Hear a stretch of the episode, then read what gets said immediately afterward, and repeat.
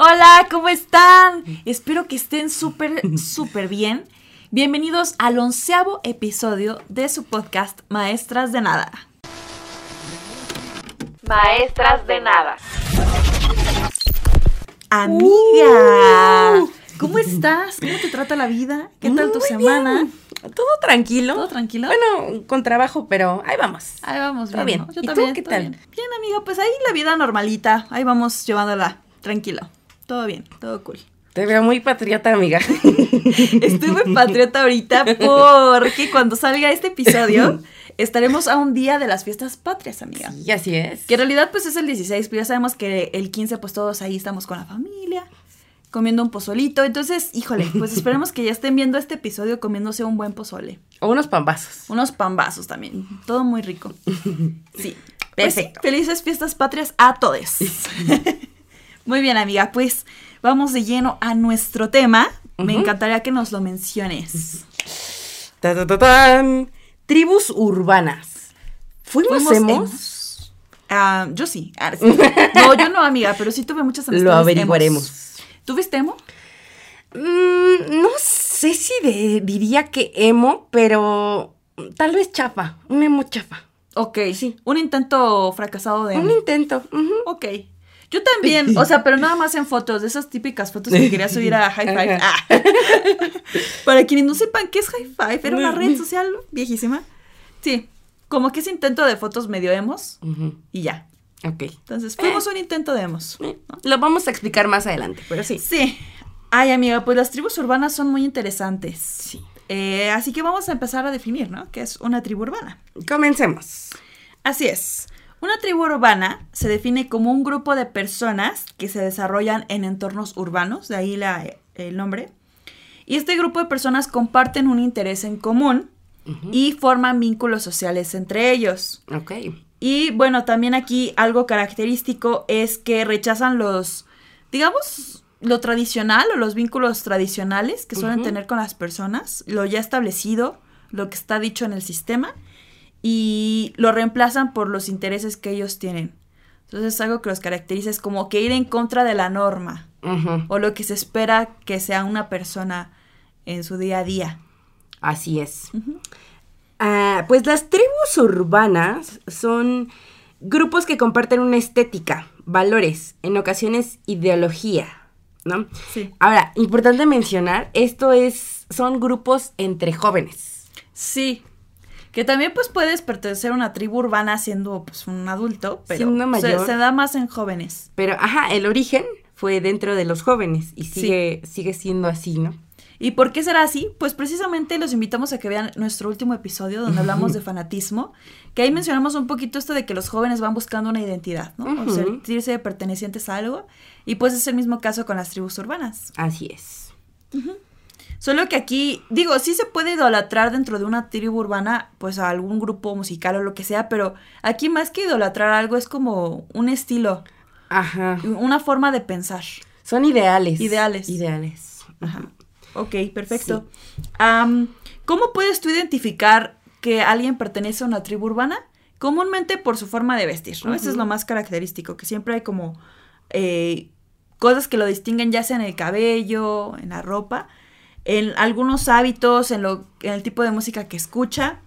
Pero esto va más allá, ¿sabes? No solo es como de te vistes de una forma, ya eres parte de una tribu urbana. Por eso nosotros nunca fuimos emos, porque nunca fui- fuimos más allá, ¿no? Nunca vimos, pues, cuál e- qué era lo que ellos pensaban, ¿no? Sí. Entonces, las tribus urbanas, pues, eh, tienen como una filosofía de vida. Eso es la, lo interesante de ellas. Sí.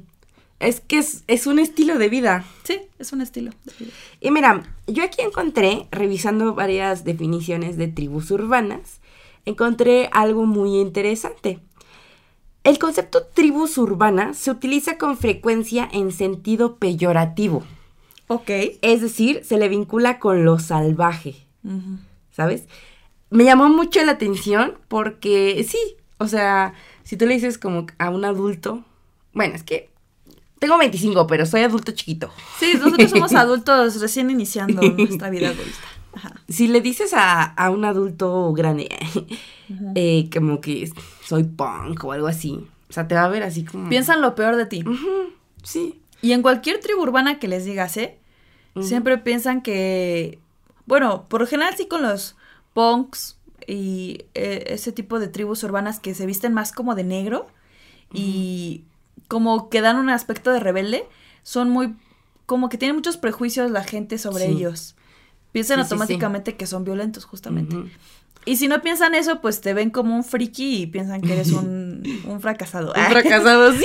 Pero sí. siempre hay como estas concepciones muy malas de estas tribus urbanas. Sí, entonces se me hizo muy interesante que es un, tem- es un término peyorativo, pero ¿por qué usas como cualquier otra palabra, sabes? Sí, sí, sí. Entonces, yo digo que hoy tratemos de quitar ese estigma de las tribus urbanas. Arriba las tribus urbanas. Ajá, y entonces algo interesante también es de que a estas tribus se les conoce de igual forma como subcultura. Ujú. ¿Y de dónde viene ese término? Porque es como si fuera una pequeña cultura dentro de una cultura mayor. La cultura mayor sería pues la cultura que tenemos como mexicanos, ¿no? Sí. Pero dentro de esa cultura ellos tienen su propia mini cultura.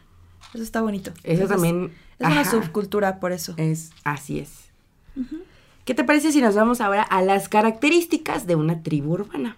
Claro que sí. Ok, pues mira, ah, hay un investigador social que se especializa en cultura popular que se llama Dick Hepditch. Perdón si no lo pronuncio bien. Hepditch. Ok. Eh, y él pues enlistó algunas características que deben tener las tribus urbanas, ¿no? Por lo general. Eh, dice que pues lo primero es el estilo, ¿no? Que te- ya habíamos mencionado que es lo que a simple vista uno ve. Sí. Este estilo incluye lo que es la ropa, la música, la danza y su maquillaje. Pero dice que también algo importante dentro de las tribus urbanas es el contexto histórico, el contexto socioeconómico, también la clase, la raza y los medios de comunicación que ocurren mientras está la subcultura. O sea, todo influye para que, la, para que esa tribu urbana se vaya desarrollando como es. Digo, yo creo que los hippies, que es una tribu urbana muy conocida, no hubieran sido lo que son si no hubiera sido por todo el contexto histórico que estaban Sí. viviendo. Sí, sí, sí. Entonces eso influye muchísimo dentro de cada tribu urbana. Pues es que no están aislados de, la sociedad, de, la- de lo que pasa en la sociedad. Ajá, precisamente como que intentan ir contra el sistema y la sociedad y por eso pues está estrechamente relacionado el contexto, ¿no? Pero vivimos en una sociedad. Exactamente, vivimos en una sociedad. Bueno, también dice que es importante el sentimiento de identidad, es algo que los caracteriza, que tienen una conciencia colectiva y una pertenencia común. Y también pues de que todas las tribus urbanas, sea cual sea, experimentan la misma trayectoria, en el sentido de que son como una resistencia a lo común. Mm. O sea, siempre el objetivo de todas es como no ir, Ir en contra. ir en contra de lo común. Eso es lo que siempre van a, a- a caracterizar a las tribus, sea cual sea. Ok, muy bien. Yo tengo una lista de características, vamos a ir revisándolas. Lo primero es el seguimiento de un estilo musical, ¿no? Que ya lo habíamos mencionado.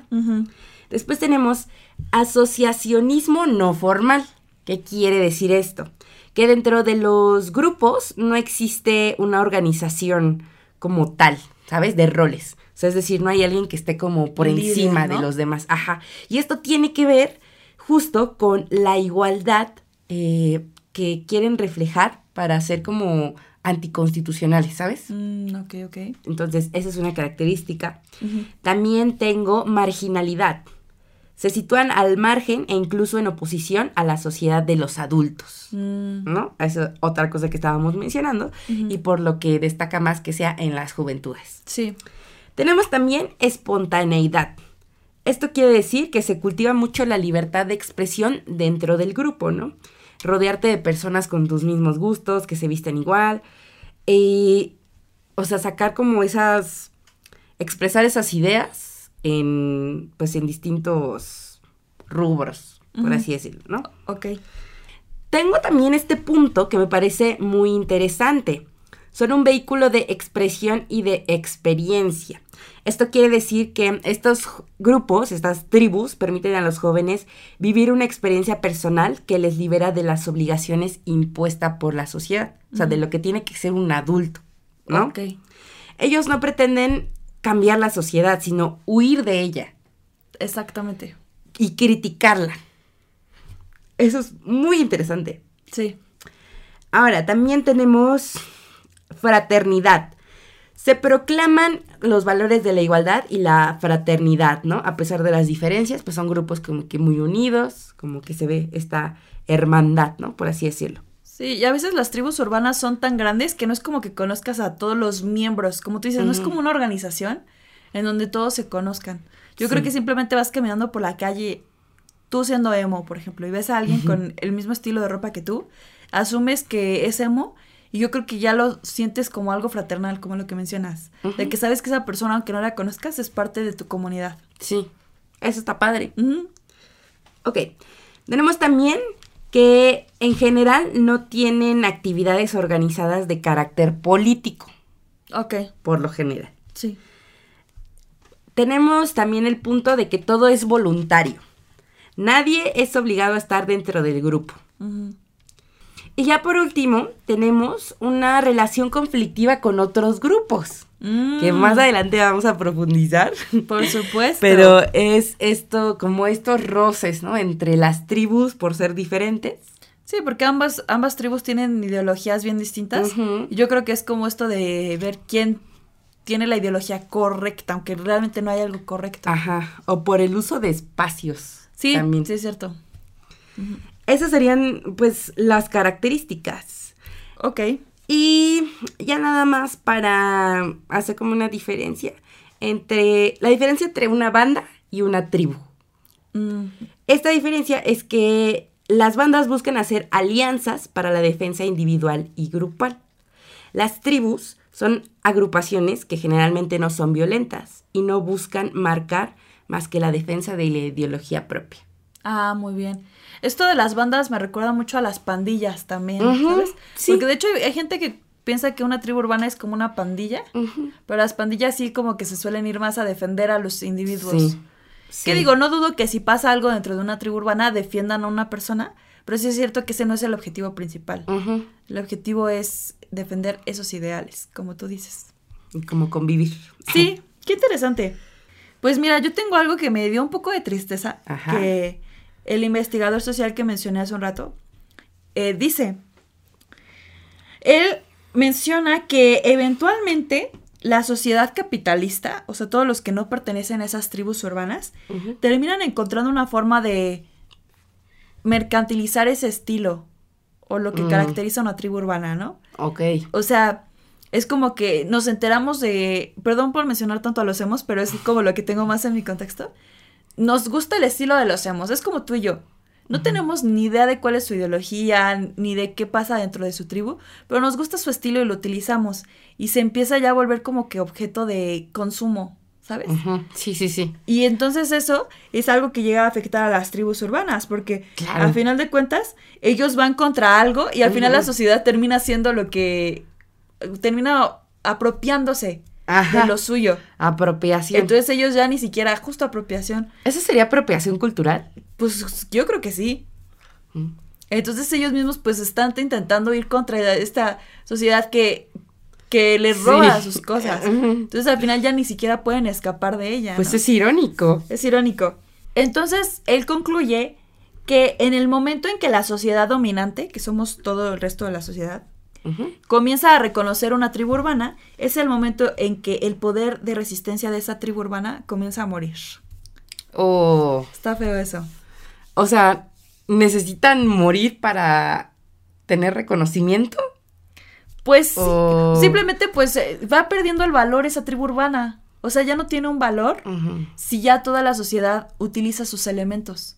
Es como Mm. que ya no existe una tribu urbana porque ya toda la sociedad. Pues es que es como si les robaran la identidad. identidad. Ajá. Ajá. Entonces eso está feo. Sí, está horrible. Entonces yo no sé si fue el caso con los emos o si de, la verdad pues ya por el contexto histórico ya no los hay tanto, pero ya no hay emos. ¿O tú has visto un emo? No. O sea, es que también algo, siento que algo que es muy interesante es que esos emos de esa época crecieron. Y ahora son adultos. Sí, ya son adultos. son o sea, que- son adultos, mm, ¿cómo decirlo? Un adulto como el que la sociedad te dice que tienes que ser, ¿no? Con trabajo estable, Sí, familia. yo creo que más bien ya no lo demuestran pero siguen con esa, esos ideales quizás, no lo sé. De, hecho, mi amiga Liz, saludos Liz, que sé que, muy bien que ves nuestro podcast.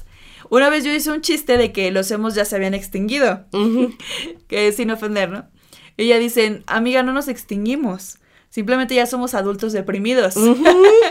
y pues sí, sí, sí. O sea, ahí siguen, pero Sí. obviamente ya cuando creces, pues es algo muy distinto. Entonces, es lo que mencionabas de que esto se da más en la juventud. Sí.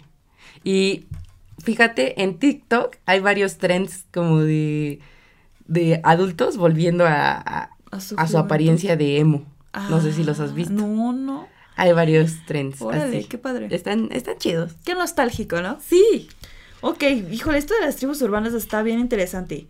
Ahora, amiga, propongo que mencionemos un poquito de dónde surgen estas tribus, ¿no? ¿Cuál es su historia? Ya sabemos qué son, pero ¿cómo empezó todo? Muy bien. Ok, mira, yo tengo que las tribus urbanas comenzaron en los años 50. Ujú. Eh, pero aquí, pues, principalmente, o sea, no se les denominaba de alguna forma, o sea, no tenían como de, ok, estos son los punks, estos son los darketos, no, simplemente ya estaban formados estos grupitos que estaban en desacuerdo con la política, también con la religión, los problemas de la sociedad y todo esto, pero pues no había un nombre como tal, ¿no? Sin embargo, sí hay un antecedente de que había un grupo en unas décadas pasadas. Ok. En los años 20 ya había un grupito que sí tenía un nombre. A y se llamaba las Flapper. Las flapper. Ajá, bueno, Ok. Flapper. Se trataba de un, jóvenes mujeres que iban contra lo que estaba establecido que tenía que ser una mujer. Co- iban contra lo moralmente correcto. Ok. Y entonces, ellas eh, usaban pelo corto, se maquillaban mucho, llevaban faldas cortas, bebían alcohol, fumaban, conducían y salían a bailar sin que un hombre los, las acompañara. Me encantan. Me encantan, yo quiero ser parte de las Flapper. Entonces, imagínate, amiga, qué escándalo. O sea, no me puedo imaginar a los años 20 Sí. qué escándalo era ver a una mujer así. Wow. Pero bien por ellas, bien por ellas. Bien por ella. Entonces se considera que ellas fueron como que la primera tribu urbana bien marcada. Entonces eso está padrísimo.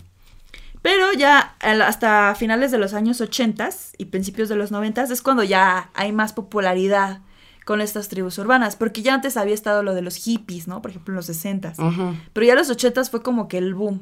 Sí, sí, yo también tengo esa información que en los ochentas ya se dio, bueno, se hicieron como que más visibles, ¿no? Exactamente. Y se comienza a utilizar el término de tribu urbana para designar a núcleos de jóvenes agrupados en torno a distintas tendencias musicales, modas y hábitos de consumo. Que esto también es muy interesante porque con la mediatización llegan las tribus urbanas también a pues a su auge, ¿no? Así es, sí. Y bueno, amiga, con esto de la mediatización y de que ya eran, pues, estas tribus muy conocidas, pues yo siento que a partir de aquí empezaron los prejuicios, ¿no? Como que inicios del siglo XXI. Sí. Porque aquí, pues, ya empezaron ciertos conflictos y ya el hecho de ser tan conocidos, pues ya era como que una tribu urbana contra otra tribu urbana. Y ya era como mucho más visible su forma de vestir. Yo creo que esas tribus ya no tenían tanta pena de... Realmente igual y nunca hubo pena, pues, pero a lo mejor ahora ya querían aún más demostrar esos ideales con su forma de vestir. Entonces, como ya eran grupos muy visibles, se les empezó a juzgar mucho y a tachar de violentos y todo esto. Entonces, sin duda, pues pues que sí la mediatización les haya beneficiado, pero también perjudicado. Sí, benefició en el sentido de que más personas conocieron, ¿no? O sea, sí, se dieron a conocer y era más fácil que te unieras, por así decirlo. Sí, Pero también los puso en el foco. exactamente. Entonces, pues unas por otras. Así es, amiga. Pues, ¿qué te parece si ya vamos mencionando las tribus urbanas más conocidas? Ahora sí vámonos a lo bueno. Que son un montón, no vamos a terminar de mencionar nunca todas, pero Sí, pues no, vamos mencionando las importantes. Las más importantes y como intercalando entre nuestras experiencias, porque yo sí tengo ahí una que otra experiencia. Me encantará escucharlas, amiga. Entonces, si quieres, vamos mencionando una por una, ¿no? Ok, perfecto. Empiezas tú. Muy bien. Yo empiezo con los hippies, ¿no? Que creo que son de los más populares. Amor y paz. Eh, Ellos aparecieron a raíz de las protestas contra la guerra de Vietnam en los 60. Ujú. Conocidos por sus ideales pacifistas, ser amantes de la naturaleza y el amor libre. Sí. Pelo largo, gafas de sol grandes, ropa teñida de muchos colores, el famoso tie-dye. Tie-dye. Y sandalias. Sí, era como que un estilo bohemio, siento yo. Así lo definiría yo. Sí. Y, y su eh, famosa frase de hace el amor, ¿o cómo era? Hace el amor y no la guerra. Hace la marina la guerra. Sí, buena frase. Y así. buena Hasta frase. la fecha sigo haciéndole así en las fotos. Uy, yo también. Ah. Esta es mi pose de El siempre. símbolo de la paz. Vean, pónganse a ver mis historias destacadas en Instagram y siempre van a ver así.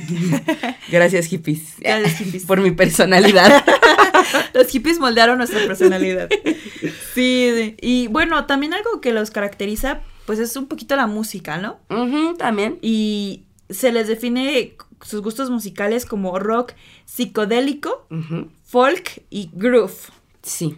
Y ellos ab- abrazaban mucho como esta revolución sexual, por así Sí. decirlo. También eso es bien interesante, que ellos eran como que muy, muy libres, Muy ¿no? liberales. Eh, comenzaron esta revolución, pues, sí se diría revolución sexual. Pues Mm. yo creo que sí. Y también el hecho de las de las relaciones poliamorosas, ¿sabes? Sí, ellos también comenzaron ellos mucho con esto. ¿verdad? Ujú. Entonces, eran como que bien escandalosos. Pues es que de por sí, mira, ahorita como que no está todavía muy bien visto las relaciones poliamorosas, ¿sabes? Ujú, sí, O sea, no. sí, siguen teniendo muchos prejuicios. sobre Imagínate eso. los años 60. Y ajá, es lo que te iba a decir, en los 60 imagínate. Sí. No, debía ser como el máximo pecado del mundo, ¿no? Probablemente. Híjole. Y también, no sé si estoy muy equivocada, pero también me viene mucho esta idea de las drogas. Sí. Sí, eh, dicen que pues ellos así le, sí le entraban a todo, ¿no? Sí. Eh, Por eso eran como cosas muy psicodélicas. Ajá, muy psicodélico todo. Sí. Sí. Me encantan. Eh, y bueno, algo importante también de los hippies es que varios confeccionaban su propia ropa o la Mm. modificaban. Sí, amiga, entonces también de ahí viene como el, el tie-dye que mencionábamos. Entonces imagínate, se inmiscuían tantos en su estilo que ahí metían mano a sus propias prendas. A su ropita. Está muy padre eso. Sí, es que, o sea, de verdad los hippies crearon su sociedad porque vivían juntos. Sí. O sea, ellos eran completamente aparte. Está loquísimo, la verdad. y siento que de las tribus urbanas son algunos de los más fáciles de reconocer por su ropa. O sea, sí está muy, muy característica. Sí. Porque de repente a veces uno se puede confundir con, no sé, los punks, los darketos, los metaleros, a lo mejor un poquito por estilo de ropa muy porque oscura. visten en... Ajá, sí. Pero los hippies son, los identificas Sí. rapidísimo. Me encantan. Y bueno, no sé, también tengo esta idea con los hippies de los... de las... ¿cómo se dice? De las sectas. Ajá, sí, hay algunas sectas que tienen como que esa ideología. Sí. Que, híjole, a mí el tema de las sectas, ¿podríamos hacer un capítulo de sectas? A mí me dan miedo las sectas. Les tengo terror a esas cosas. Pero si tú eres parte de la secta Swifty. Bueno, amiga, pero es que esa secta está muy chida. Esa no me da miedo. Bueno, sí, tienes razón. ¿Qué diferencia hay entre el fandom Swifty con una secta? Con una secta. No hay diferencia, creo. No lo sé. Ok. Bueno, a ver, ahora yo te voy a mencionar precisamente ahorita que los dije, a los punks. Ok. Ellos mismos se definen como detractores del sistema y son hostiles ante organismos policiales y gubernamentales. Entonces, muy rudos ellos. Tienen esta actitud de protesta y promueven una generación con cambios sociales. Mm. Entonces, esta corriente nace a mediados de los 70 en el Reino Unido y van de la mano también con el género musical. O sea, los punks sí tienen ahí muy definido este estilo. Sí. ¿Cuál es? El punk rock. Ahí también, Ujú. pues, el nombre, ¿no? De los punks. Y algunas de sus bandas favoritas son los Ramones y Sex Pistols. Es que es la típica imagen del logo de Ramones. Ajá, sí. O sea, ves a alguien con su playera de los Ramones, pues seguramente es punk. sí. Sí. Yo por acá tengo que, en cuanto a experiencia, pues llevan crestas coloridas, Sí. varios piercings en el cuerpo, tatuajes, cuero y ropa con símbolos anarquistas. Sí, eso también, es importante. Ah, También yo tengo que llevaban como que gargantillas, se ponen Mm. así como que cosas negras. Eh, anillos de metal también. Eh, cuero negro, a veces también lo usaban mucho en su vestimenta. Sí, sí, sí, sí. Y el estilo de las mujeres es muy similar, solo que utilizaban faldas con medias de malla. Ujú, Pero todo lo demás en colores es muy parecido. sí.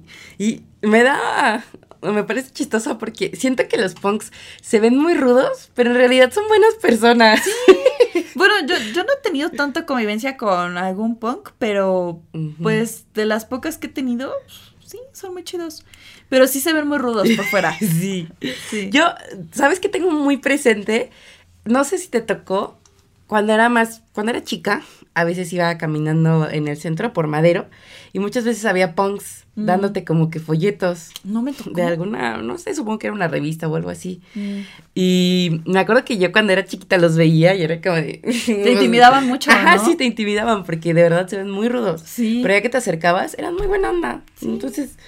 Eran nuestros chido. prejuicios. Sí, sí, sí, sí. Que no es culpa nuestra, es como, como pues, eras niña, ¿no? Son los prejuicios que uno Sí. aprende. Y además la verdad es que sí son muy llamativos. O sea, Sí, sí te si alguna vez me quedo viendo a un punk, no lo estoy juzgando, lo estoy admirando. Sí, porque su estilo es muy chido. sí. Muy Yo bien, conozco amiga. un punk, pero, pero es Godín. Entonces, Ah, ya, ya creció, ya no tiene, o sea, sigue teniendo el estilo aunque sea Godín. O mm, más o menos. Creo que lo llevo más como en, en el alma. Ah, Ah, en su ok, forma ok. de ser. Sí, es lo que estaba diciendo, ¿no? Como que los adultos ya no lo demuestran tanto. O sea, yo creo que de corazón siguen siendo parte de esa tribu urbana. Sí. Pero ya, digo, es- irse vestido hacia la oficina, pues está muy difícil, ¿no? Sí. Entonces, imagínate. ¿Qué debería ser? Sí. ¿Sabes? Debería ser completamente sin ningún problema. Exactamente. Pero vivimos en una sociedad. Exacto. Esta va a ser nuestra frase del episodio. Vivimos en una sociedad. sociedad. A ver, ¿cuál otro tienes? Tengo otros parecidos, podría decirse. Los góticos. Uy, sí. Adoran todo lo que está relacionado con el más allá y el misterio que lo envuelve. Llaman mucho la atención porque solo utilizan ropa negra. Sí, ningún otro Ningún color, otro puro color. negro. Ropa victoriana, cuero negro y delineador. Esto también importante. Cool. Ellos se maquillan. Sí, ellos no tienen este prejuicio de que, ay, soy hombre, no me maquillo. Ujú. Obvio, sí se delineaba. Y no, hombre, las morras. wow. Sí, híjole. Yo wow. luego veo a chavas en TikTok que delineados se avientan. De Son verdad. expertazas en eso. Sí. Sí. Y bueno, también dicen que algo importante es que a veces acompañan sus outfits con elementos religiosos. Mm, sí. Como las cruces, que siento Sí. que son muy características en ellos, ¿no? Y se considera que su máximo exponente musical son The Banshees. Es una banda que se llama The Banshees. Mm, creo que no lo ubico. Creo que yo tampoco. Pero bueno, es una de las bandas que les gusta. ¿Y sabes qué se me viene a la mente cuando digo góticos? El capítulo de Malcolm. Donde Ay, los separa. sí. Ay, ese capítulo es de los mejores. Amo ese episodio. Sí. Está buenísimo. Ay, qué rico. Ahí está muy marcado las Las tribus, tribus urbanas. urbanas, sí. Oye, sí, miren, si quieren informarse más, después de ver este episodio, vayan a ver ese episodio de Malcolm. ¿Qué temporada será?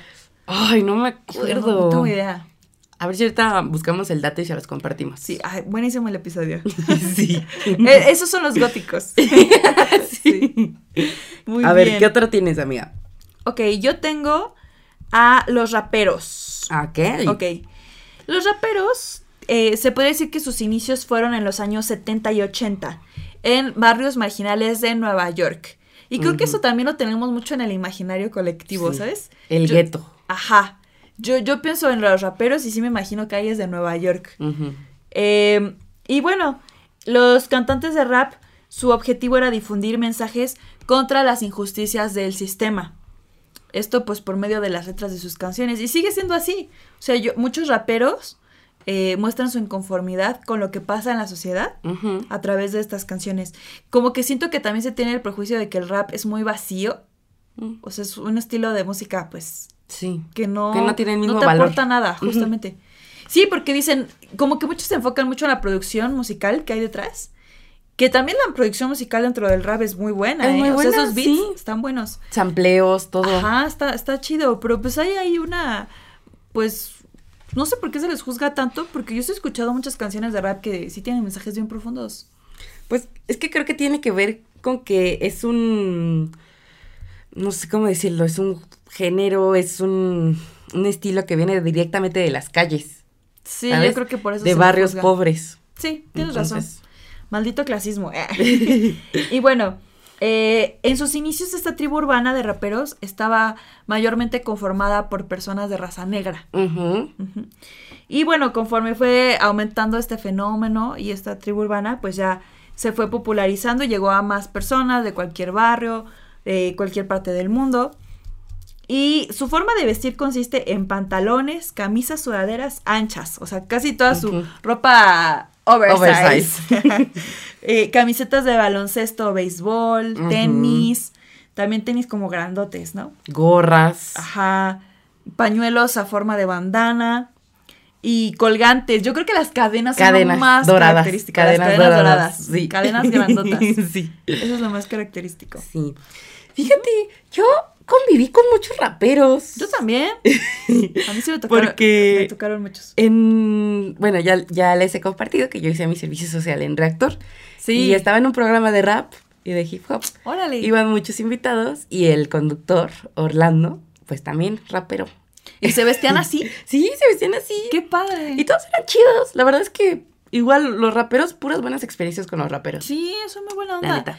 Y de verdad creo que la mayoría tiene mucha conciencia social, ¿sabes? Sí. O sea, Y mucho talento, hay mucho talento de verdad. sobre todo eso, creo que se cree que los raperos no tienen talento y es todo lo contrario. O sea, si eres un rapero, mis respetos. Sí, la verdad sí.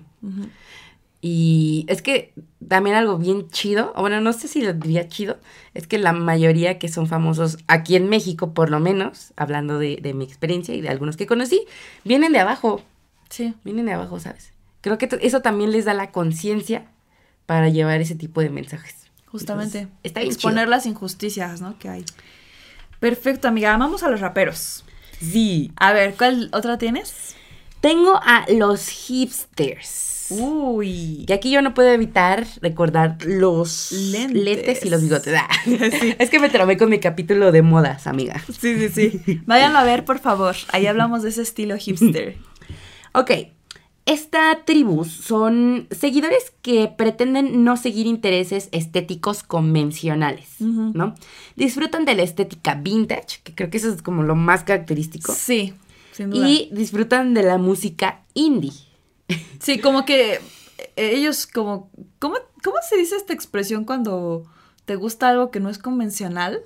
Es muy underground. Muy underground. Ándale, esa es la verdad. Como que les gustan las cosas muy underground. Muy underground. Sí. Y con esto de la música indie, me, siempre me acuerdo de Jake Gyllenhaal. Por todas las canciones Ah, que Taylor sí. ha escrito. Sí, sí, sí.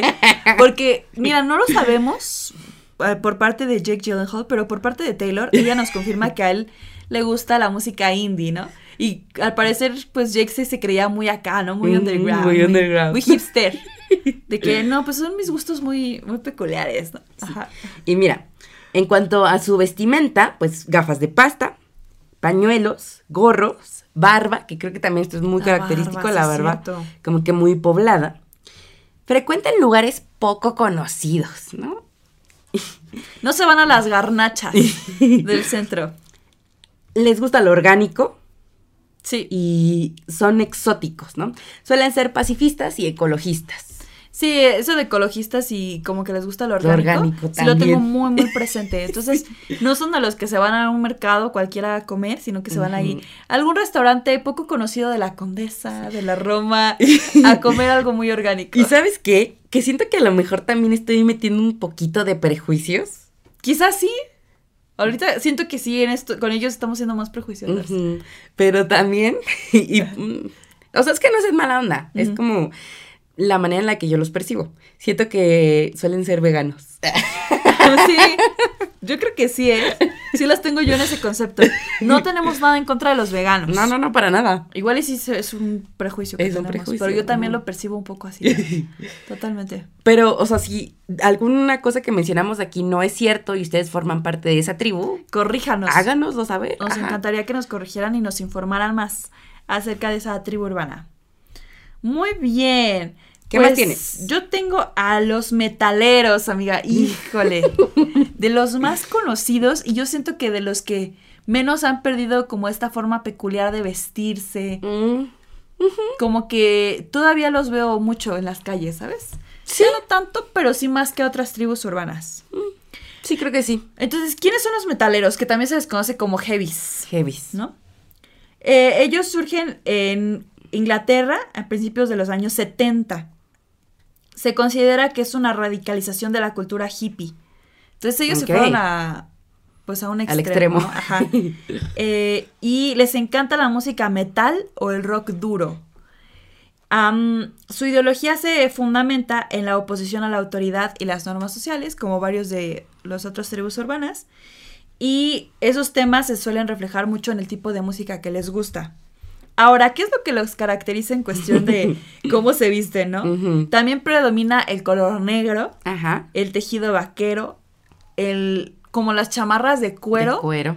y botas como de, de motociclistas, o sea, estas botas anchas. Combat boots. Combat boots, justamente. Ajá, y amiga, yo lo que más, yo digo, este es metalero es por el cabello largo. sí, sí, es como lo más característico. Y todos tenemos en, está en el imaginario colectivo, como que suena una canción que les apasiona y empiezan a mover la cabeza Sí. hacia atrás y hacia adelante con su cabello largo. Me encanta. Así. Que me parece que hay un término para Sí, ¿verdad? este Sí, movimiento incluso. de cabeza. No recuerdo cuál Yo es. tampoco. Ah, No es. headbanging. Sí, el headband. Sí. Ajá, así se, o sea, imagínense qué tan característico es ese movimiento de cabeza que hasta tiene un nombre. sí. Entonces eso está increíble, ¿no? Y sabes que me da mucha risa que luego es como vas en la calle y ves de espaldas una melena increíble. Muy hermoso cabello, muy sedoso, brilloso. Y se voltea y es un vato. ¿Cómo la, o sea, que pasen los tips los metaleros para que nos digan qué shampoo usan, qué tratamiento? ¿Por qué todos los metaleros tienen el cabello tan increíble? Todos, todos. Sí. Es como una característica, ¿no? Sí. está increíble. También algo que los caracteriza son las muñequeras de cuero, ¿no? También Mm. pulseras de metal. Uf. ¿Qué pasa, amiga? Es que yo aquí tengo recuerdos. una historia. A ver, a ver, ya estoy lista. Mira, yo con mi agüita bien preparada para escucharte. Es que mira, uno, uno cuando es joven pues, no sabe, no sabe nada de la vida. ya lo dijo Taylor Swift. No, no Sí. pero, pero um, yo en la secundaria me creía como que muy alternativa, ¿sabes? Yo decía, no, sí, Megadeth, Metallica. Uy, no, amiga. La verdad es que jamás me gustaron tanto. Solo era O como sea, para pertenecer, ¿no? Era para Encajar. pertenecer. Y es que yo tenía algo con los metaleros de esa época, porque a mí me gustaban puros de esos vatos. esos que nos... Bueno, no quiero decir nada, pero... No, no los juzgues. Pero bueno, te gustaban los metaleros. me Era tu tipo los- de. Sí, claro. Y una vez, uno, eh, hicimos como que un intercambio, por así decirlo. Yo le cambié un collar que yo usaba, que eran unas esposas. O sea, ah, yo bien alternativa. Unas esposas, pues, de policía, ¿no? Ah, un collar de cool. esposas. Y él, amiga, me dio una muñequera Ah. de... Pues, bueno, supongo que no era de cuero, pero era imitación de cuero. Sí. De nada más y nada menos que de Megadeth. Ay, amiga. No, o sea, yo lo viví. Qué buen intercambio, amiga. ¿Y sigues teniendo esa muñequera? Ay, No, ya no. amiga, yo lo hubiera conservado con. Es que me quedaba muy grande. Mm, amiga, pero es un buen. Es un. Es un buen objeto de. O sea, tienes ahí una reliquia. Sí, De sí. esa tribu urbana. Entonces. Y así mi historia con los, con los metaleros. Ya después me di cuenta que pues ese no era mi género y ya. Dejaste de tratar de encajar. Sí, de- exacto. Y, y de ser un intenta, un intento de heavy, pasaste a ser Swifty. Qué cambio tan radical. El verdadero upgrade. Pero- Exacto. No, pues Sí. sí, me encantan los metaleros, o sea, en sentido de que me gusta su estilo, me gusta su cabello. ah, y está padre como esta ideología que tienen también. Y creo que a muchos les tienen también como miedo, pero son buena onda también. Que luego también ahí de repente salen algunos como de, oye, tú no conoces esta banda, ¿no? Y lleva, o sea, no puedes llevar una playera de esa banda si no la conoces. Esos ya son boomers. Sí, pero ya son, sí, ya son señores, ¿no? Sí. Los que se ponen como muy intensos. Ay, sí, qué horror. Sí. Pero bueno, ¿cuál otro tienes? Tengo a los geeks. Los geeks. Muy bien. Muy interesados por las nuevas tecnologías, en un sentido más general que los gamers. Robótica e informática son áreas que les gustan y dominan. Son de esas personas que son programadores. Sí. Los Ahora- cerebritos en todo lo tecnológico, ¿no? Me acuerdo de Cookie, del manual de letra. Sí, Cookie. O sea, Cookie era un geek. Era un geek. Sí, totalmente. Pero fíjate, yo tenía el concepto de que geek era otra cosa. yo, yo bueno, es creía, yo antes de investigar, yo creía como que geek englobaba como las cosas de la cultura pop. Sí, porque yo antes, no, hombre, es que yo pasé por mil etapas. Tú, pas- tú pasaste por muchas tribus urbanas. A ver, cuéntame. Yo antes me consideraba geek, porque yo Mm. estaba muy metida en el mundo del cine, eh, de los superhéroes, leía cómics, me encantaban los funcos, estas cosas de colección. Entonces yo decía, Mm. yo soy geek, Sí. porque yo le daba esa connotación. Pero de tecnología no sabes nada, amiga. Ah, No. no. No, sí sabes cosas, pero no a nivel de un geek. Sí, no, la verdad es que la tecnología es un campo en el que me considero muy mala. Ok. Y entonces sí. Pero Pero mira, yo, yo, de hecho, resol- resolviendo un poquito tu duda, sí es normal que te llegues a confundir con estos términos porque se supone los geeks forman parte de los frikis. Ajá. O sea, es como una gran tribu urbana que son los frikis y de ahí se desprenden tres subgrupos. ok. Uno son los geeks, que ya mencionaste que... O sea, para empezar, los frikis, ¿qué son, no? A ver, Los cuéntanos. frikis eh, son como personas que tienen una obsesión eh, o una fascinación por algo como muy en particular, algo que la sociedad no suele tener fascinación por. Entonces, la sociedad en general no tiene fascinación por la tecnología a un nivel de que, ay, digo, todos estamos en el celular, pero no todos estamos inmiscuidos de, ay, este nuevo programa o esta cosa. Sí. Entonces, los frikis son personas que les encanta algo que a la sociedad como que no les suele encantar, ¿no? ¿Sabes cómo? Bueno, sí. Ajá. Me acordé ahorita. Ajá. Los geeks son es- ese vato que te dice, con eso te armas una PC. Ándale. Oye, no compres una Mac. Te conviene más armarla tú. Sí. Esos son los geeks. Y también conozco a uno. Yo también conozco varios. Que está bien, ¿eh? O sea, la verdad, pues sí están buenos sus consejos, pero también, pues, como que a mí los que me han dicho eso de ármate tu PC, siento que me hablan en chino, porque yo no entiendo nada. Sí. Es como de, ok, mejor me compro la Mac para ahorrarme problemas. Sí, totalmente. Entonces, este, los frikis son como que el gran grupo. De ahí se desprenden los geeks, que ya los mencionaste. Ujú. Los gamers, que son como ya más enfocados en videojuegos, ¿no? Eh, les encantan las consolas, eh, estas actualizaciones que van teniendo los juegos.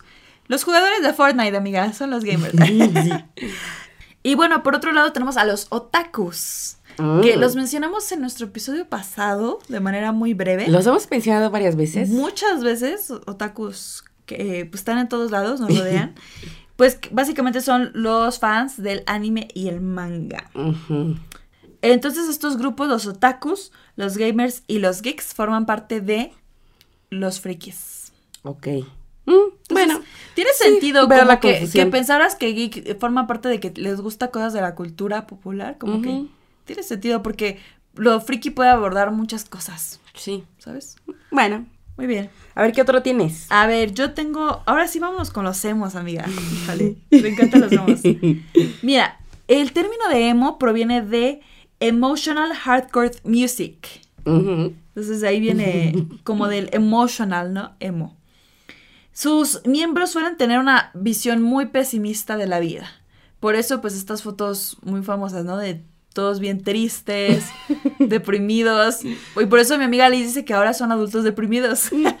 Entonces, t- tienen esta visión muy pesimista, ¿no? Ok, la mayor parte de los emos en ese entonces comprendía las edades entre 14 y 20 años. Ajá. Y uno de los máximos exponentes musicales de esta tribu era My Chemical Romance.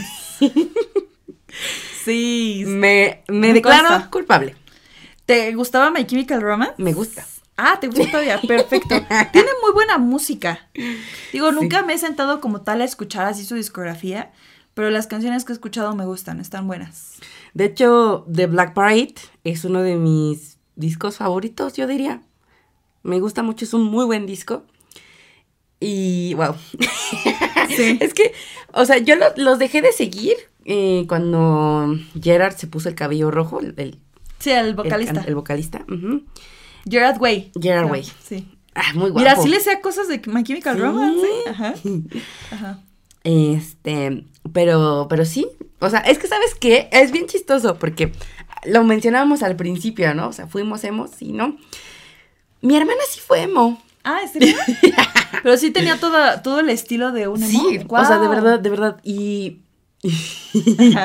y también por eso creo que yo, o sea, crecí mucho con, con esto, ¿no? Claro. De My Chemical Romance, Panda. Ay, sí, también. Que yo amo Panda. Sí, me consta que los amas todavía. Sí, sí, sí. Los amo de verdad. Wow. Oye, y además, bueno, me gustaría mencionar que tu hermana es mayor que tú. Sí, así es. Entonces, quizás ahí influyó un poquito este patrón de, eh, pues, imitar un poquito lo que hace el hermano mayor, ¿no? Y es que también, ¿sabes? O sea, siempre era de que ella ponía la música y yo, pues, ¿qué hacía? Nada, La escuchar. No le podía decir, oye, quita esa música. y, y le encontraste un gusto, pues, a O sea, la verdad es que parte de todo eso fue en contra de mi voluntad. Ok, sí. Pero, pero bueno, ahora conozco a My Chemical Romance y a Panda. Entonces, y cuando iba en la secundaria también, es que todo me remonta a la secundaria. Sí, es, que una- era cuando estaban más presentes estas tribus urbanas. Y fíjate, la secundaria es una época que me gustaría olvidar. Ok. Siento que era, no. Sí, no, no, no tienes buenos recuerdos de ella. pues. Pero eh, igual en la secundaria yo era como de, mamá, déjame usar mi fleco de lado. Mm. Y a mi mamá no le gustaba. Entonces ella me hacía que me lo cortara, pues así. Ple- parejo, así Casi como lo traigo ahorita, pero un poquito más corto. Ah, y además, no sé tu amiga, pero en varias escuelas no te dejaban traer fleco Ah, así. también, también. Estaba prohibido. Ujú. Sí, o sea, de ese fleco que te tapaba todo el ojo, Sí. no. Eso no Que nunca he entendido que tiene que ver el cabello con la educación. Pero... Mira, de hecho, yo voy a mencionar una experiencia que no me quiero alargar. Mi hermana nunca fue emo, pero a ella sí le gustaba mucho este estilo de el fleco así, casi, casi Ajá. tapándote el ojo. Y, eh, híjole, aquí ya me voy a meter en un temita, pero ella iba en una escuela religiosa, bueno, católica. Y la monja le cortó el fleco. No manches. Mm. O sea, no, la que se armó, amiga, mi mamá se súper enojó. O sea, Mm, no puedes hacer eso. ¿no? O sea, sí puedes llamar la atención, sí. todo lo que tú quieras, llamar Pues a eso ya traer al cuenta papá, como agresión. Eso es una agresión física, o sea, cortarte el cabello en contra de tu voluntad Sí. es una agresión. Estuvo muy fuerte esa vez. No manches. ¿y Entonces- ¿Qué pasó? No, pues mm, sí reclamaron, pero pues no le pasó nada a, a la señora. Simplemente, pues ya mi hermana fuimos, me acuerdo que hasta se fue con una estilista que medio le intentó arreglar el fleco Mm, para que no se viera tan mal, porque no te creas que se lo cortó así Sí, como con el ICAES, o sea, fue un, fue muy ruda y pues ya mi hermana eventualmente dejó de usarlo tan largo, pero la verdad pues sí se reveló un poquito y lo seguía teniendo largo. Pero pues ya, no, no, ya nadie le decía nada. Pero siguió en la escuela. sí, sí, sí, ahí. Mm, Qué mala onda. Entonces, sí, está feo. Y ahí es un ejemplo de que, pues, cómo se atenta contra. Digo, mi hermana no era emo, pero contra el estilo de estos grupos. Qué feo, ¿no? Sí. Está fuerte la experiencia. Bueno, pero yo regresando. Pero bueno, regresamos a tu tema. Ya para terminar esta historia. Entonces yo le decía a mi mamá que quería el fleco de lado y ay, siempre hacía hasta lo imposible de que me lo planchaba para que se viera más largo y así. Sí. Entonces en la... o me agarraba el cabello de atrás y me lo ponía. Entonces sí Sí, pasé sí. por mi etapa donde quería así mi flequito. Sí. Ya después maduré. y ya, pero pues aún me gusta Panda y My Chemical Romance. Muy bien, muy bien. Fíjate que yo siempre quise también así como con flequito, pero mi cabello es rizado. Mm, Y entonces la verdad siempre fue como de, no me va a quedar un fleco co- estilo emo si lo tengo rizado y me da flojera planchármelo. sí. Entonces fue como de, no, ya, vamos a dejarlo pasar. Y es que, ¿sabes que También de los emos era como que muy característico el cabello planchado. Sí, yo, yo no conocía así a emos con cabello rizado. O sea, era planchado, planchado. Wow. Y yo también me lo planchaba un montón en la secundaria. En la secundaria, de verdad, hubo un- una época donde me lo planchaba todos los días para ir a la escuela. O sea, Qué flojera, Sí. amiga. ¿Cómo podías? Y además, pobre de mi cabello. sí, imagínate. Oye, y además, o sea, los emos tenían un pelo oscuro, oscuro, oscuro. O sea, se lo tenían de negro. Ni Sí. siquiera un castaño oscurito, era negro. Ujú. Qué padre. Muy bien, muy bien. Y bueno, pues algo que los caracterizaba, además de todo lo que mencionamos, era pues que se pintaban las uñas también, ¿no? Se delineaban de igual forma los ojos, llevaban piercing en las cejas y en los labios. Y algo que yo también los reconozco mucho por esto, las zapatillas Converse. Eh, Los Converse eran O los característicos. Vans O también. los Vans. De los Vans así de cuadritos, rosa con negro. Híjole. Sí. También bien, bien famosos. sí, sí, sí. Sí. Ay, no. que esto me sigue recordando mucho al episodio de La Rosa de Guadalupe. Soy emo. De Soy Emo. Pero sí, Ay, sí. los amamos, hemos. Gracias, gracias por el episodio de La Rosa de Guadalupe. Sí, sin ustedes no hubiéramos tenido ese episodio. sí. Sí, que a la, a la Rosa de Guadalupe le encanta hacer episodios de las tribus urbanas. Ujú. Ya no los hace tanto, pero en su momento hizo muchos. Así que. Sí, de hecho. ujú, Interesante. ¿Qué otro tienes? Tengo a los skaters. Uy, los skaters. Que también tengo otra anécdota. ¿Te gustaban Es también que los skaters? Fui. Ay, amiga, a ver, cuéntame, cuéntame. ¿Tú skater? Así como me ves de torpe. Amiga. Pues es que mira, a ver, primero, Ajá. esta tribu urbana, digamos que es, es curiosa porque surge a partir de un deporte, ¿no? Actualmente el skateboarding ya es un deporte. Sí, antes no se lo consideraba así. Pero tienes Ya. razón, como que las otras tribus es como por una ideología y aquí es por un deporte. Por un deporte. Sí, es cierto. Sí. Entonces, eh, pues ju- justo como no tienen esta, estas ideas que los unen, no hay como un- una apariencia en común con los skaters. O sea, obviamente está como, pues con jeans, con vans, vans anchos, que son justa- justo para el skate. Ajá.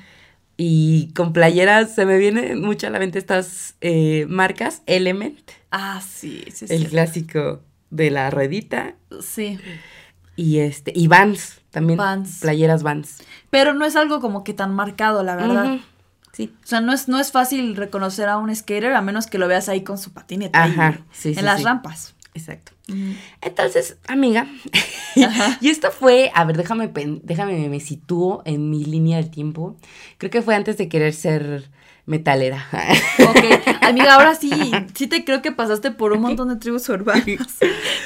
Pues haz de cuenta que yo, es que también en la secundaria fue cuando empezó como que este auge de los skaters, ¿sabes? Sí. Y yo tenía amigos que eran skaters. Y yo decía, qué chido. O sea, yo, quiero, ser uno de ellos. Yo quiero. Porque además yo era de que bien única y diferente. Y de que, mm, sí, a mí me gustan las cosas de vatos. Ok, ok. A mí no me gusta, yo no tengo amistades con mujeres. Ay, mm, pero ya superé esa fase. Ya. Qué bueno, amiga. Ahora vivimos en Barbieland muy felices Sí. con puras mujeres. y este. Y también en esa entonces tuve un novio que era skater. Mm. Y él me enseñó a patinar. Qué padre. sí, y de hecho yo estaba tan clavada que me parece que, ¿cuántos años tenía? Shh, ¿14? Creo que sí, cuando cumplí 14 años, si no mal, si no me equivoco. No, no, sí, 14. Estabas como en primero o segundo de secundaria. Ajá. Pedí que mi regalo de cumpleaños fuera un- una patineta. Ok, qué bonito. Y dicho y hecho, sí me lo cumplieron. ¿Y en qué momento dejaste de hacer skateboarding? Pues, bueno, y mira, o sea, a mí me gustaba tanto y yo quería tanto estar como que en ese mundo. Es que sí, ese sí genuinamente sí me interesaba, ¿sabes? O sea, que incluso fue en ese tiempo cuando se puso, no sé si decirlo de moda, pero había competencias en Estados Unidos, obviamente, competencias, creo que se llamaban Street League, Mm, donde, mm, haz de cuenta que eran como rampas, ponían como varios ¿Obstáculos? elementos, el- obstáculos, elementos como barandales, escaleras. ah, Y entonces varios skaters concursaban por quién hacía aquel flip, el... Creo que había uno que se llamaba Dolly, ay, ya no me acuerdo muy bien. sí. Y esos los subían a YouTube y a mí me encantaba verlos. Y seguía varios skaters. Me acuerdo uno que creo que se llamaba Sean Paul, algo así. O sea, se llevaba un montón de skaters y me encantaban y tenía crushes con un montón. Qué padre. A ese grado llegué. Sí, ahí sí era un gusto genuino. Sí, entonces. sí, ese sí era un gusto genuino. Y pues me salía ahí en mi casa, en la calle, a, a practicar. Sí me metí mis buenos golpes, debo decir. Sí, me pues es que si no te golpes. caes no aprendes también, ¿no? El único truco que pude hacer... Ah, es que no me acuerdo cómo se llamaba. Creo que es Oli. Cuando Ok. levantas la patineta. Ah, ya. ajá. Ese es el único que me salió. Y después de eso, pues, no sé, ya fue, creo que fue cuando em- entré en mi fase de metalera. Lo cambiaste. Y lo dejé y ya. Uy. Hasta la fecha sigo teniendo mi patineta, pero ya no la uso. Y siento que ya no podría usarla porque ya me da miedito Sí. subirme. Es que también siento que cuando uno es más joven es más arriesgado. Sí. Ahorita ya de adulto te la piensas. Digo, si nos duelen las rodillas por el frío. bueno, a mí todavía no, amiga, pero... Ay, mira, ya, yo estoy envejeciendo. Apenas lo sentí hace como, hace dos años, bueno, ya tiene su rato. Por primera vez sentí el, el dolor en las rodillas No por el frío. Y dije, no puede ser. No, a mí no me ha pasado. Híjole, Aún soy joven. Mira, si todavía no te ha pasado, ¿qué sí que puedes hacer todavía? Todavía puedo patinar, sí. Y, y pues así, yo muy, muy skate. ¿Cómo Muy la ves? Me, me parece increíble. No, no tienes esa pinta, ¿eh? Pero qué padre. No. Oye, no sé por qué yo tengo un poquito, quizás sí sea un prejuicio, pero yo conocía a muchos skaters que también hacían graffiti. Mm, puede ser. Digo, no creo que sea algo pues a fuerzas, pero como que también, quizás por el hecho de estar en las calles practicando, como que se daba la- el chance de hacer un graffiti. Creo que ese sí es más prejuicio, amigo. Ah, ¿Sí? Puede que sí. sí. A lo mejor nada más era el grupo de personas que yo conocía, que eran skaters y también hacían graffiti. Sí, porque yo conocí a varios y estaba en varios y... Nunca hicieron grafitis. No. Pero ahora que lo dices, lo primero que se me viene a la mente es este jueguito donde está el niño patinando, que va como entre los camiones del tráfico, que es muy popular en videos de TikTok. Subway Suffers. Ajá. Subway Suffers. Que ajá. él patina y, hace lleva hace graffiti. Igual, y ajá, sí es cierto. Entonces, me, yo creo que sí ha de ser De ahí lo común, sacaste. O de ahí saqué yo la idea. No, pero yo sí tengo presente de esas personas que sí hacen graffiti. O sea, sí sé que lo vi en la vida real. Pero igual y también está muy marcado mi prejuicio por Subway Surfers. Sí. Tienes razón. Qué curioso. A ver, ¿qué otro tienes? Muy bien. Mira, yo tengo a los Rastafaris. Ok, ¿cuáles son esos? Bueno, este era en un principio un movimiento religioso. Imagínate. Porque al principio consideraban que el último emperador etíope, de nombre Haile Selassie I, era la encarnación de Dios. Entonces Ok. veneraban a este emperador. Pero después se fue transformando y llegó a ser nada más una tribu urbana, en donde su filosofía es vivir una vida muy sencilla, o sea, llevarla muy relax, ser felices, ser muy pacíficos.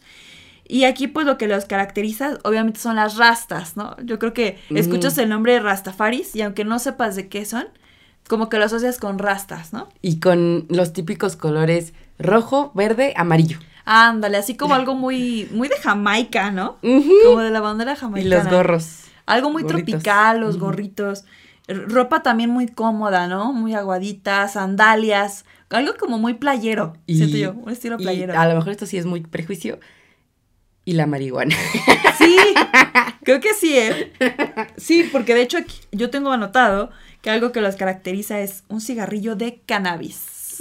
Entonces sí, tienes razón. Y bueno, pues está padre, o sea, realmente no tiene, o bueno, no sé, yo creo que sí, todas las tribus urbanas tienen mucho trasfondo, Sí. pero de ellos su filosofía es ser felices y estar tranquilitos. Me gusta eso. Y también les gusta el hip hop, ¿no? Sí, sí, les suele gustar ese tipo de música. Muy bien. Qué padre. Bueno, vamos por los últimos. Ya nada más aquí rápido. También tengo a los reggaetoneros. Sí, es que también son una tribu urbana. Tú mencionas a ellos, yo menciono otro más y nos vamos. A Vale. ver. Ellos son una tribu más actual, ¿no? Porque el reggaetón realmente no tiene tantos años. Sí. O al menos de popularidad no tiene tantos años, ¿no? Los que pertenecen a esta tribu suelen llevar grandes joyas, collares, anillos y pulseras de oro, ¿no? Ok. En los hombres es usual que lleven cabello corto, gorras y ropa de marca muy ancha. Sí. Y en las mujeres es ropa ajustada y como que pequeña, ¿no? Como para enseñar. Sí, fíjate que yo de los reggaetoneros tengo esta idea como de que sí tienen el cabello corto, pero también como que se rapan figuras en la cabeza. Mm. Es como que tres líneas Sí. o algo así. O el típico corte aquí de aquí en la... ¿Cómo se dice? En la frente se hace la rayita. Sí, ándale. Sí, como que se, se suelen así cortar el cabello. O que de atrás, o sea, se lo dejan corto, pero de atrás se lo dejan un poquito largo. Sí, es cierto, también. O viceversa, también lo he visto. Ajá, sí, sí. Entonces, pues sí, siento que lo que más los caracteriza son esas cosas del cabello y... Y bueno, obviamente, que les gusta? Pues el reggaetón, ¿no? Creo que eso está muy claro. Muy bien, pues me gustaría cerrar con los que digamos fueron también unos de los precursores de las tribus urbanas y son los rockabilis. Ok. Personas que les encanta el El rock. Ellos nacen en los años 50 eh, y son fieles seguidores de Elvis Presley, Little. Richard. O sea, es como que el rock viejito. O sea, no es como un rock actual. Se Sí. más a lo clásico que había en esos años. Eh, ellos se caracterizaron por eh, que en estos años los jóvenes rompían las reglas, se hacían oír, estaban hartos de ser ignorados, querían hacerse escuchar y estaban cansados de vivir en el mundo que se les diseñó por, por obligación, ¿no? O por- sin que ellos autorizaran algo. No Ah, autorizó. Ajá, no autorizó. Y fíjate que esta película de Rebelde sin causa fue como, pues digamos un antes y después para ellos, porque Ajá. aquí ellos imitaron mucho eh, ciertas conductas de los personajes como Marlon Brando y James Dean. Entonces, the James James Dean. Tenemos que volver a cantar. Vean nuestro episodio de Teen Movies, por favor. Entonces, eh, pues surgieron muchos estos personajes en películas y les encantó como la actitud y también lo empezaron a imitar en su vida cotidiana. Ok. Y ellos no piensan que el rock and roll es música y ya. O sea, para ellos es un, Un estilo un estilo de, de vida, vida. una actitud de vida. Entonces recreaban también los looks de los cantantes de rock. ¿Cuáles eran los looks? Pues, digamos que patillas largas, Sí. como que peinados así como co- con, copete y mucho gel. Am, también el- la chaqueta de cuero, eh, vaqueros que estaban como remangados, pantalones así remangados. Eh, y también los que tenían la opción iban siempre con una motocicleta, ¿no? Como que te imaginas a aquellos rockeros con su moto. Sí. Muy acá. Muy bad boys. También eh, tatuajes. Tatuajes. Y fíjate, algo, no sé, lo- a ti sí te pasé, pero yo cuando pienso, cuando me dices la palabra rockabilis, pienso como que ya en, o sea, en vaselina Sí. y en señores ya grandes, ¿sabes? Sí. O sea, como que siento que ya, justo como es de Elvis y todos esos, ese rock de antaño, siento que ya son personas más grandes. Sí, pues es que, digo, no, no quiere decir que a un joven no le guste la Ah, música sí, de Elvis claro. Presley, pero la verdad sí los mayores fanáticos son las personas que ahorita ya están más grandes. Ujú. Pues sí. Qué interesante. Está muy padre, amiga. Ya mencionamos a varios. Pero bueno, dijimos que a veces entre tribus urbanas hay conflictos, ¿no? Y no podemos dejar de mencionar este suceso épico, muy surreal, muy raro. Fue muy extraño. Una de las más, de las cosas más surreales que, han, pasado, en México. En este México mágico. Que... Yo creo que si hiciéramos un video de top 10 de cosas que han pasado en México mágico, este está en el top 5. Sí. O en el 1, no sé. Y mira, aprovechando que vienes patriota, amiga. Ajá, exacto. Sí, miren, justo ahorita que vamos a mencionar algo muy épico que pasó aquí en México. Wow, es que. No, amiga. Fue muy épico. Y fue la pelea de los emos contra los punks en la glorieta de los insurgentes. No, no, no, no. Ay, Dios. ¿Qué? Sí pasó, amiga, pasó. ¿Qué fue esto? Estos hechos ocurrieron un 16 de marzo del 2008, cuando los jóvenes convocaron, a través de las redes sociales, a un enfrentamiento físico. Así es. La controversia inició cuando los punks se sintieron agredidos por la ideología de los emos, quienes aseguraban copiaban parte de su vestimenta y rasgos característicos de su tribu urbana sin sustento. ¿no? Ok, entonces los punks le decían a los emos, ustedes nos copiaron nuestro Ajá. estilo, ustedes no tienen como una identidad propia. Ajá, les estaban robando. Y seguramente eso a los emos les molestó mucho. O sea, seguramente Sí. los emos estaban en plan de nosotros no les robamos ningún Nada estilo, que este es nuestro, ¿no? ujú. Ok, pues sí, híjole.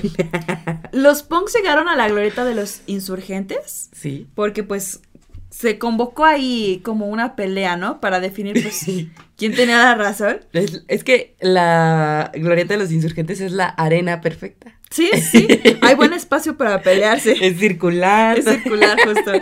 Entonces, este, pues básicamente era para ver quién, quién ganaba. Es que no tenía sentido su pelea, ¿sabes? no. O sea, simplemente fue de ver quién gana para ver quién se queda con ese estilo o quién Pues es es que alguien amanecieron violentos y ya. Sí, sí, Amanecieron con ganas de violencia. Entonces, yo tengo que la policía llegó al lugar para poner fin a los hechos, ¿no? Ujú. Entonces, al principio sí pudieron separar un poquito a la gente y parecía que ahí ya había acabado la pelea. Pero después de dos horas, otra vez comenzaron las agresiones. Llegaron más de 100 elementos de seguridad, amiga, y no pudieron detenerlos. O sea, imagínate el quilombo ahí que se armó para que 100 elementos de seguridad no pudieran hacer nada al Sí. respecto. Y aquí viene lo más Lo más raro. O sea, por si este enfrentamiento por sí solo no fuera lo suficientemente extraño, Sí. viene el, el toque que, wow, Híjole, está bien raro esto. me encantas, México, te adoro. Sí, sí. Ya se estaba calentando, ¿no? Todo. Ya estaba muy O sea, fuerte el ya, asunto. Ya estaban a punto de pues, entrarle a los golpes. ¿Qué pasa? Aparece un grupo de Hare Krishna que invita a los jóvenes a acompañarlos a sus cantos. Sí, para quienes no sepan qué es el Hare Krishna, es una secta mística del hinduismo. Entonces, básicamente son personas que se visten de blanco, De blanco. que cantan, muy pacíficos, ¿no? Mm. Entonces se aparecen y por arte de magia se acaba la pelea. Le hicieron caso a esta secta. Es que se sacaron de onda. Sí, Y, y ya fue como de, ok. Es que, fíjate que yo cuando estaba enterándome bien de los hechos dije, o sea, como que me imaginé a la secta diciendo, oigan, ¿ya se enteraron que hay una pelea? No, pues vamos a calmarlos. Es que no me los imagino, o sea, eran una secta que estaba por ahí, o cómo les llegó el chisme, ¿cómo, cómo es que acabaron ahí? ¿Y qué momento dijeron, no, pues con los cantos se van a calmar? Y, o sea, yo sabía, yo sabía de este incidente, pero no sabía que se había resuelto por eso. Yo tampoco, yo creí que al final sí fue porque los policías los detuvieron, porque todos conocemos esta pelea. Pero justo yo nunca me había pensado, nu- nunca me había puesto a pensar cómo se detuvo todo. Sí. Ay, no. ¿Y sabes qué es bien gracioso? Que cada año hacen un reportaje de Sí, sobre esta siempre pelea. vuelven a recordar. Se cumplen 10 años de... Es porque es muy, fue muy épica. Es que, o sea, es que a mí lo que más me resulta gracioso es que ni siquiera se calmaron porque, ay, tienen los cantos, predican paz. O sea, fue, fue más porque dijeron, ¿qué pedo? ¿Qué pedo? sí. ¿Qué está pasando? O sea, se sacaron tanto de onda que se les olvidó el ojo que tenían. Wow. Wow, wow, wow. Y bueno, pues al final la pelea duró aproximadamente cinco horas, o sea, como que todo ese suceso. Eh, hubo saldo blanco, afortunadamente no pasó nada. Y en ese mismo año también se replicó este fenómeno en otros estados, amiga, como en Querétaro. Así es. Se dio ahí un enfrentamiento en plaza de armas, pero bueno, también no pasó a mayores, ¿no? Pero wow. Está muy Me gracioso. encanta de verdad. Wow. Wow. Qué fortuna. Entonces, gracias a el grupo Hare Krishna, no se supo quiénes eran mejores. Si los somos o los punks. Ay, no, qué, qué surreal.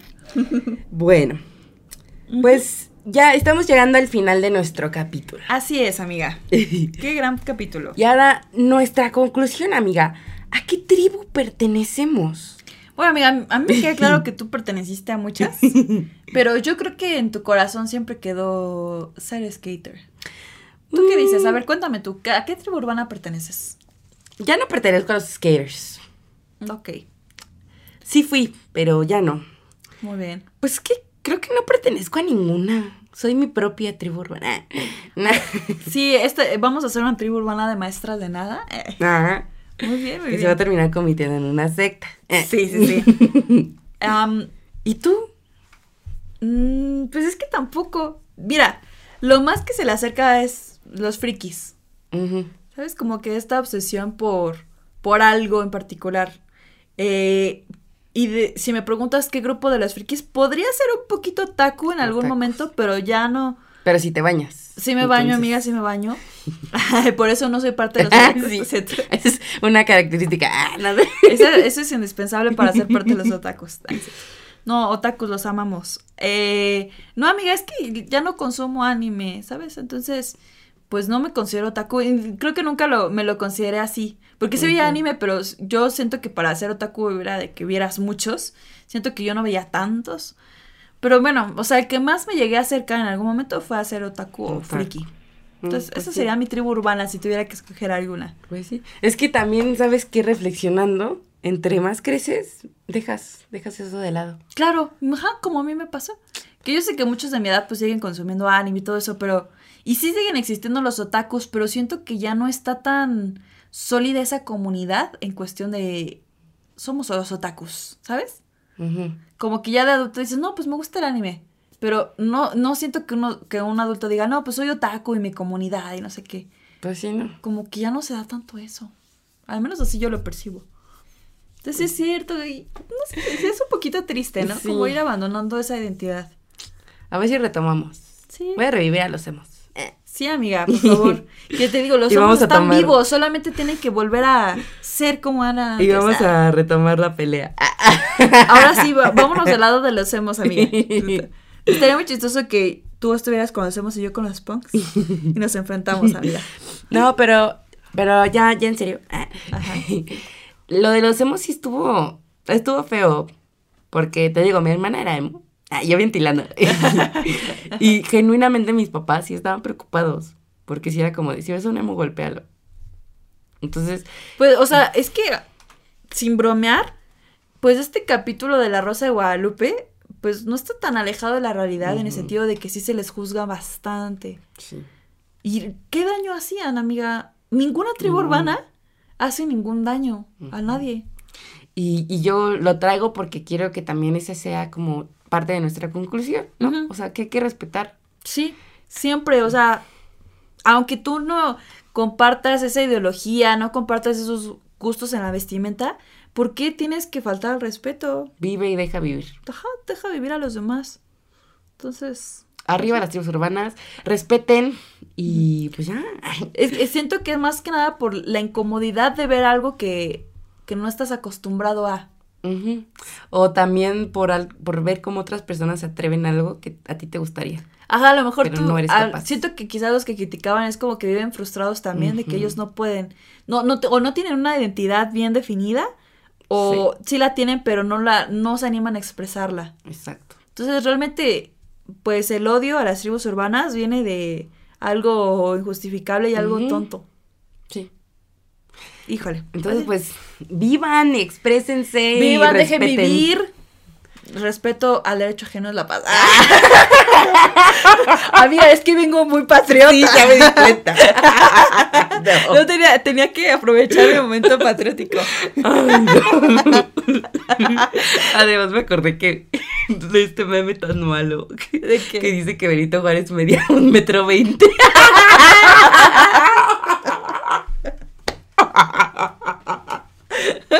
Pero ya.